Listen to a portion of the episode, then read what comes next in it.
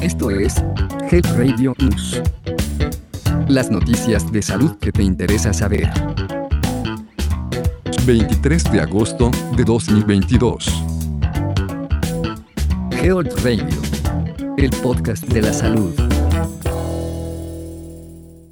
1. La Comisión Federal para la Protección contra Riesgos Sanitarios, COFEPRIS, emitió una alerta sobre ocho nuevos distribuidores de medicamentos que no cumplen la regulación sanitaria. Estas empresas se suman a la lista más reciente de la COFEPRIS, cuyo objetivo es evitar que, tanto la población como compradores de medicamentos, entren en contacto con estos productos farmacéuticos. Los posibles riesgos por el consumo de medicamentos ilegales van desde no tener efecto terapéutico por no contener la sustancia activa desarrollo de enfermedades como consecuencia del suministro de sustancias no estériles o tóxicas.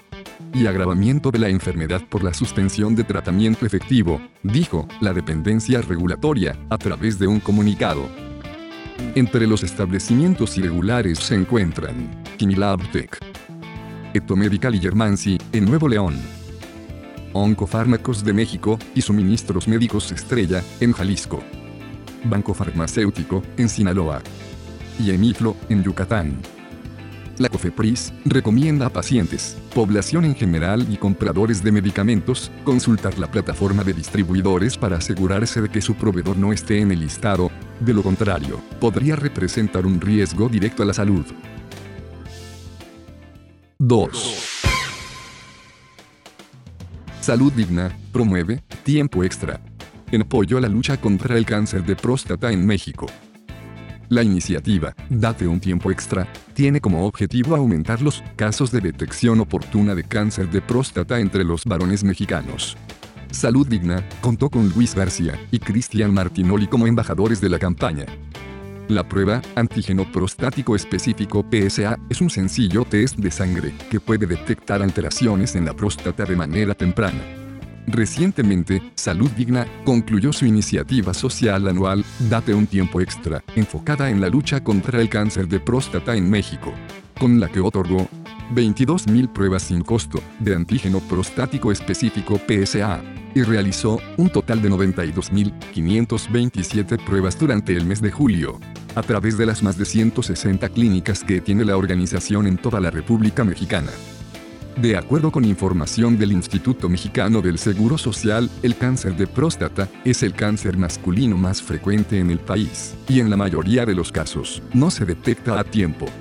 Este factor disminuye la expectativa de supervivencia de los afectados.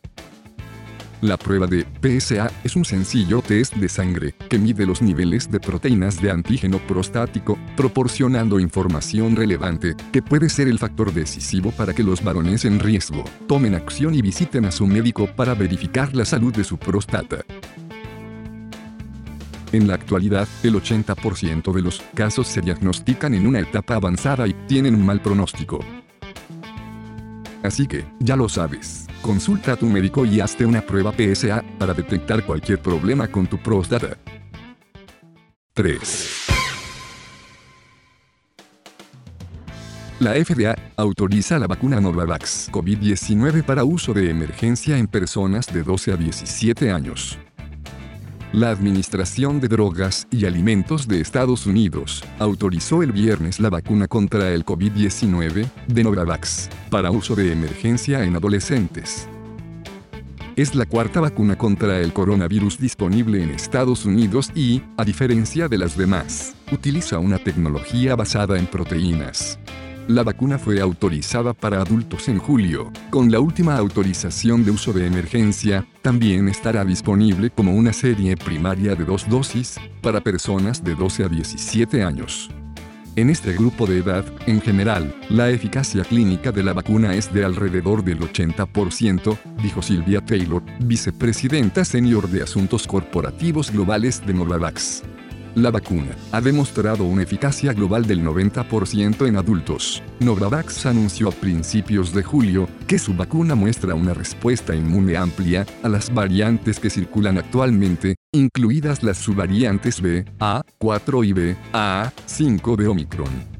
Las vacunas basadas en proteínas utilizan un enfoque más tradicional que las vacunas de ARNM, enseñando al sistema inmunitario a reconocer pequeñas piezas modificadas del virus a las que se dirige la vacuna. En este caso, eso significa fragmentos de la proteína pico del coronavirus. La vacuna se creó a partir de una secuencia genética de la cepa original del coronavirus.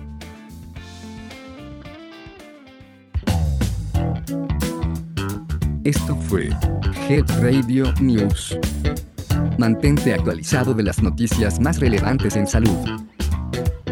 Escúchalas todos los martes en punto del mediodía. Hasta pronto. Health Radio. El podcast de la salud.